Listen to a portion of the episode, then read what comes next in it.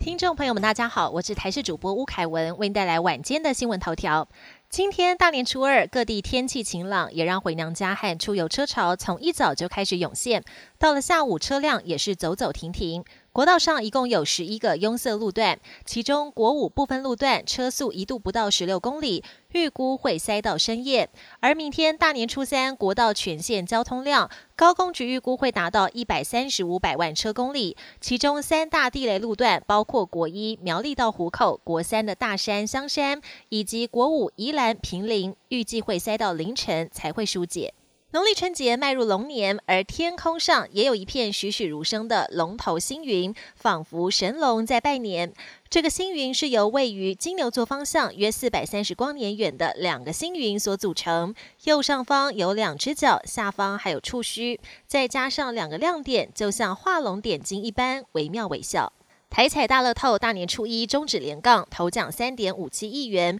有两注评分，分别在台中太平、新北中和开出。另外，春节大红包在宜兰和高雄各有一间彩券行开出两注百万奖金。不仅如此，桃园一对情侣砸重金挑战两千元刮刮乐，幸运刮出宾士修旅加两百万；而在彰化，一对年轻的夫妻则是以为刮到了三千元，结果店员兑奖的时候惊呼是中了三百万。先生开心的表示，一定是太太肚子里的龙宝宝把好运龙带来。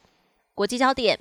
日本业者期待春节期间大批陆客上门，但他们发现今年状况不太一样。走在旅游景点，虽然有许多亚洲面孔的外国游客，但中国大陆游客却不多。陆客的住宿比例大幅下滑。另外，陆客到日本也不再爆买商品，而是把目光转向更加实用的医疗健检以及投资房地产。即使一次要价不菲，他们也花钱不手软。寻求再度入主白宫的美国前总统川普十号再度语出惊人。他表示，如果在他领导下，美国不会保卫任何不分担经费开支的北约国家。川普甚至口出狂言，说他会鼓励俄国攻击任何没有履行财务义务的北约盟友。此话一出，引发各界议论。白宫表示，川普这番言论令人震惊，而且是精神错乱，而这也是目前为止川普所发表的最极端言论。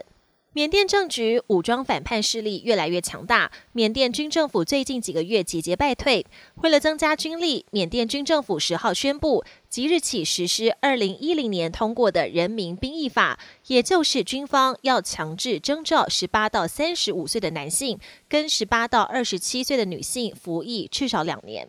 本年新闻由台视新闻制作，感谢您的收听。更多内容请锁定台视各节新闻与台视新闻 YouTube 频道。